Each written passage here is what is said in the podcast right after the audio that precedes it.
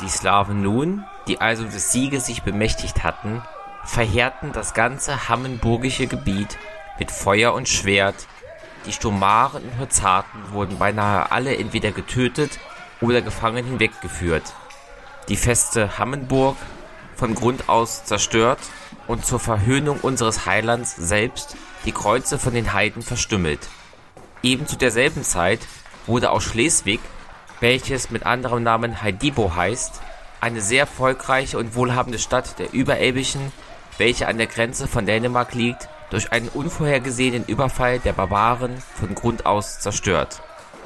So ward uns die Prophezeiung erfüllt, welche sagt, Herr, es sind Heiden in dein Erbe eingefallen, sie haben deinen heiligen Tempel verunreinigt.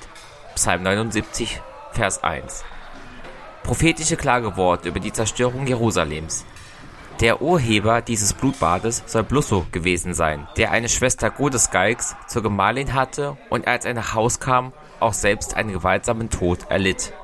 Demnach fielen alle Slawen, indem sie sich insgesamt miteinander verschworen, wieder ins Heidentum zurück.